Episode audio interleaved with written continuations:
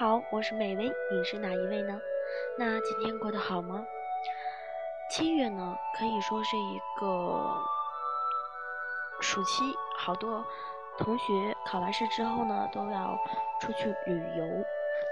嗯，旅游呢会有很多的出行方式，比如说跟团游啊、自由行。嗯，最近几年呢，有一个词非常的流行，叫穷游。那我们要如何正确的开启穷游模式呢？如何正确的理解穷游？那所谓的百元游西藏、千元游中国这种穷游方式具不具备普遍性？你负责貌美如花陪游，我负责掏钱买单之类的结伴帖呢，也是到底可信不可信？搭车去旅行，嗯。需要注意哪些问题？那接下来，呃，我们来一起聊一聊你对穷游的理解。你可以在屏幕下方给我留言，分享一下你的穷游经验，以及你在旅途中遇到的穷游故事，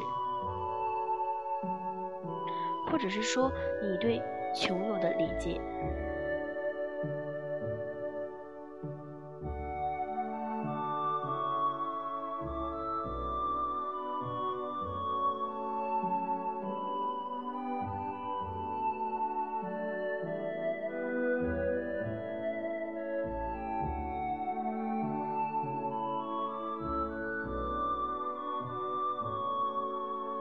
穷游呢，可以说是让你看到不一样的风景，同样也有很多不安全的因素。很多人理解的穷游呢，就是花极少的钱，到处搭车蹭吃。我觉得，我个人认为啊，这种方法呢，我不不提倡。搭车蹭吃呢，我觉得，在这个社会上，你需要付出一定的。努力之后，你才能够得到你想要的回报。那同时呢，这种方式的话，也是需要你付出，呃，一定的代价的。我不建议大家都这样去做。到底穷穷游呢？我们要怎样理解这个词？穷游到底体现的是穷还是游？我个人认为呢，体现的应该是在游上。那究竟什么是穷游呢？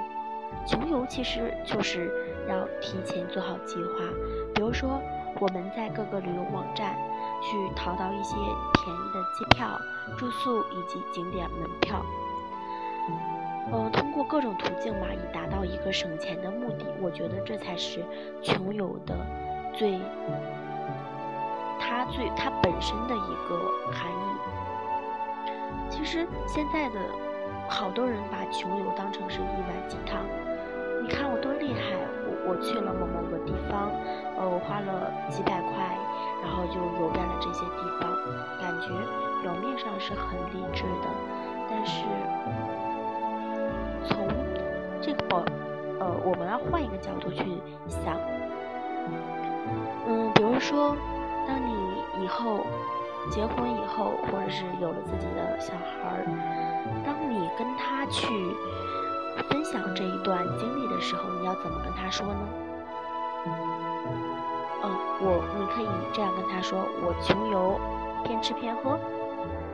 嗯，可能这样说会会，呃，有些人呢会不爱听，说的比较嗯难听一点。但是这个确实是一种现象，哦，不太符合这个实际的一个现象。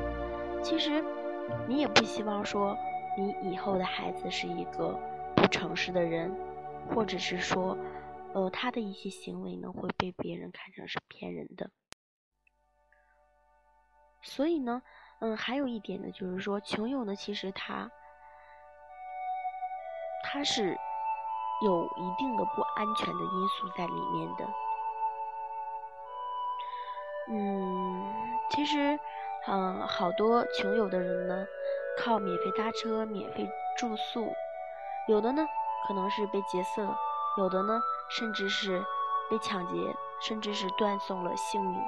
其实，我觉得穷穷游呢，它应该是一种生活态度，我们要正确的去面对这种这种穷游的这种，要要以一个正确的方式去面对它。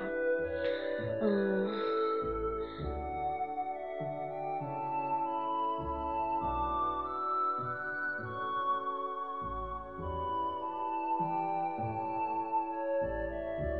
其实呢，穷游呢就是自助游。其实，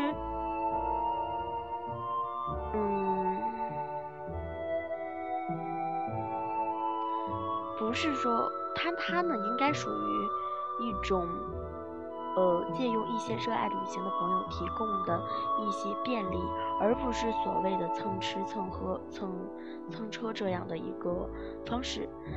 嗯，所以呢，想出游的小伙伴们，先重新整理一下自己的思绪。呃，正确的去对待你去探索世界的这个心理，然后呢，我们再背起行囊出发。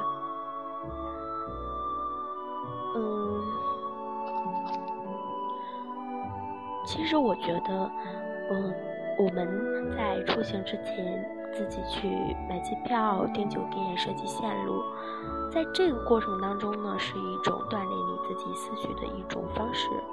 嗯，这种方式的话呢，嗯，让我们呃能够独立的去思考问题。呃，比如说跟团旅游的话，可能就没有达到这样的一个效果。所以在这里呢，衷心的祝愿大家都能够找到适合自己的出行方式。嗯。在这里，同时也要提醒大家，安全很重要。好了，本期的节目就是这样啦。如果你对本期节目特别有话想说的话，欢迎你在屏幕下方跟我给我留言，跟我互动，或者是关注 FM 幺五零六四二零，然后把你要想说的话发送给我，那我们。在下一期的节目时候，我们可以再进行讨论这个话题，或者是分享一下你的穷游经历。如果好的文章呢，我会在下一期节目当中分享给大家。